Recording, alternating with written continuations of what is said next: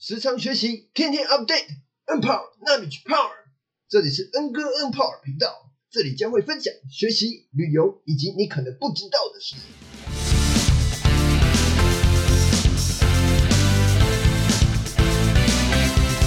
大家早上好啊！现在是十一月二十九号的早上九点十七分，这是我第一次在早上录 podcast，因为之前都是在晚上啊，就是晚上比较不会受打扰啦。那今天是一个心血来潮，觉得嗯，因为早上五点四十分起床很嗨，现在九点九点十八分，所以决定来录 podcast 咯。好，听完我废话，那这一集呢是我的第十一集，今天要分享的是我在十一月七号。担任这个主持人举办读书会的这个经历啊，那十一月七号呢，我很荣幸有这个机会，在这个成长吧读书会里面以主持的身份举办了第一期的成长书友会。我觉得这是一种称赞与肯定，觉得是被别人认可自己的能力，我很珍惜，也觉得这是在生活上很难能可贵的。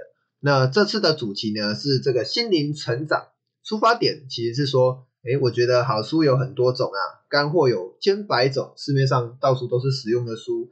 但是如果我们从心出发，是不是先把内在顾好，再去学习更多知识，会不会觉得从内而外的力量会更大、更强大呢？你们觉得呢？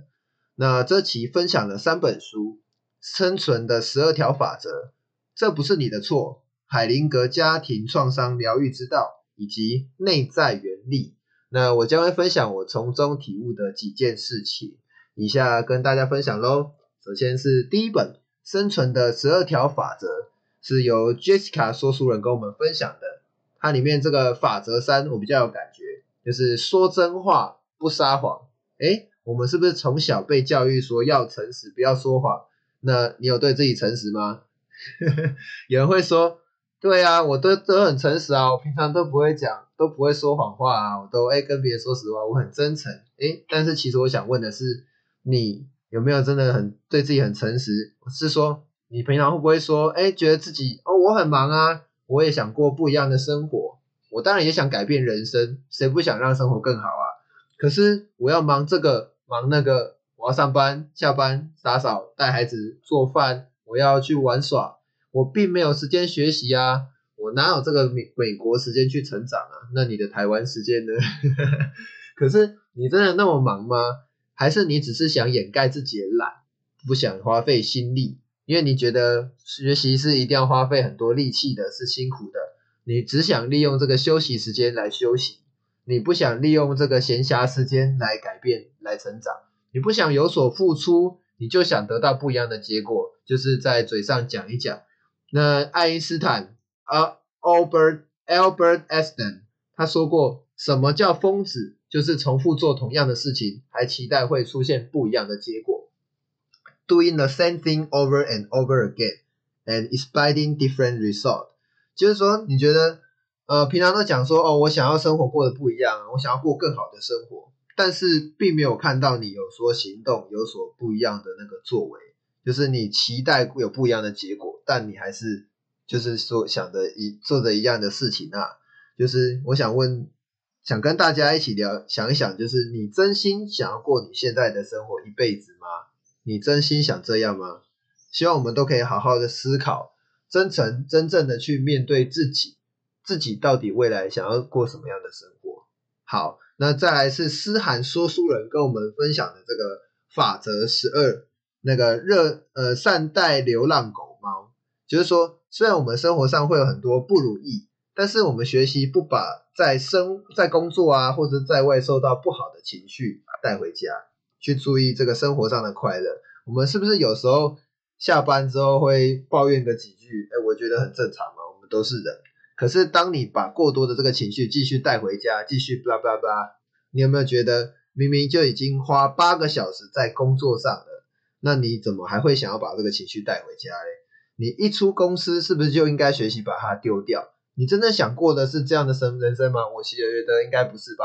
你真的想要过的是你下班后然后可以自己掌控的这个人生哦。那这个法则呢，其实是说，就是不要把这个工作或者是在外面受到不好的情绪把它带回家。我们学习就是一小段时间之后就把它抛在脑后，不去想它。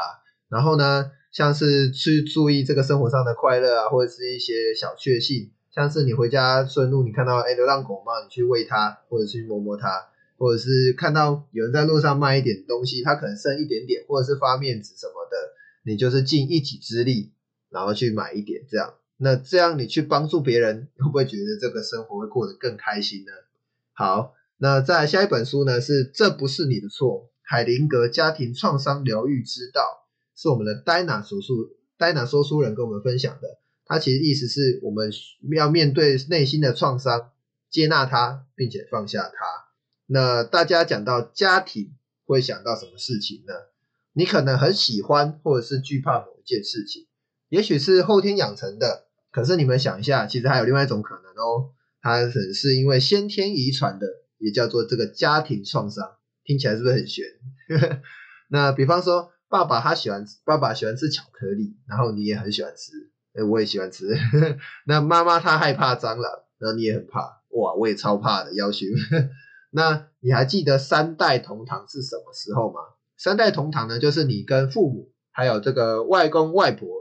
一起同堂的那个时候，其实三代人呢共享同个环是共享同个环境哦，都是在外婆的身体里。听起来好像有点奇怪，怎么说呢？就是说外婆她还没有生下你的妈妈的时候，妈妈她已经存在外婆的细胞里了。诶，同理可证，就是母亲还是细胞的时候，其实你已经在她的细胞里面了，也是在她的身体里面的。讲起来还蛮好玩的。所以呢，你会同时继承这个爸爸。跟妈妈部分的这个前代记忆，也就是所谓的细胞记忆。所以说，外婆她受到创伤，如果没有受到治疗的话，她会传给妈妈。那妈妈接受这个创伤，她也没有治疗，她就把它传给你，然后你就感受到创伤，你就想说奈五 Z，但是你并不知道原因啊。那要怎么回推呢？比方说你出生的时候有没有怕水？我可能有点怕水，可能是妈妈她觉得这个海是危险的。我家里会说：“哎，海边不要靠太近，是危险的。”那回推到外婆，或许外婆她曾经被水呛到过，或者是因为水而发生不好的事情，那可能是外婆的创伤，就这样一代传一代，一代一代传到你这里。好，那要如何让自己好起来呢？很重要一点就是你真心准觉得准备好了再去面对，不要强迫自己去面对。那你真的准备好了之后呢？你可以去自己去想一想，或者是真的比较严重的话，你可以去找治疗师，找专业的，然后去找出自己的这个核心语言，也就是伤痛的关键字，然后去学，我们一起去学习这个面对，勇敢面对你或者是你家的这个伤痛吧。